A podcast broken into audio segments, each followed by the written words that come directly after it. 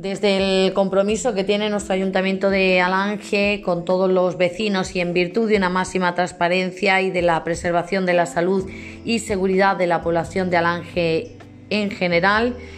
informa nuestra alcaldía que en el día de, de hoy, lunes, día 28 de septiembre, se ha informado a nuestra alcaldía de la existencia de un alta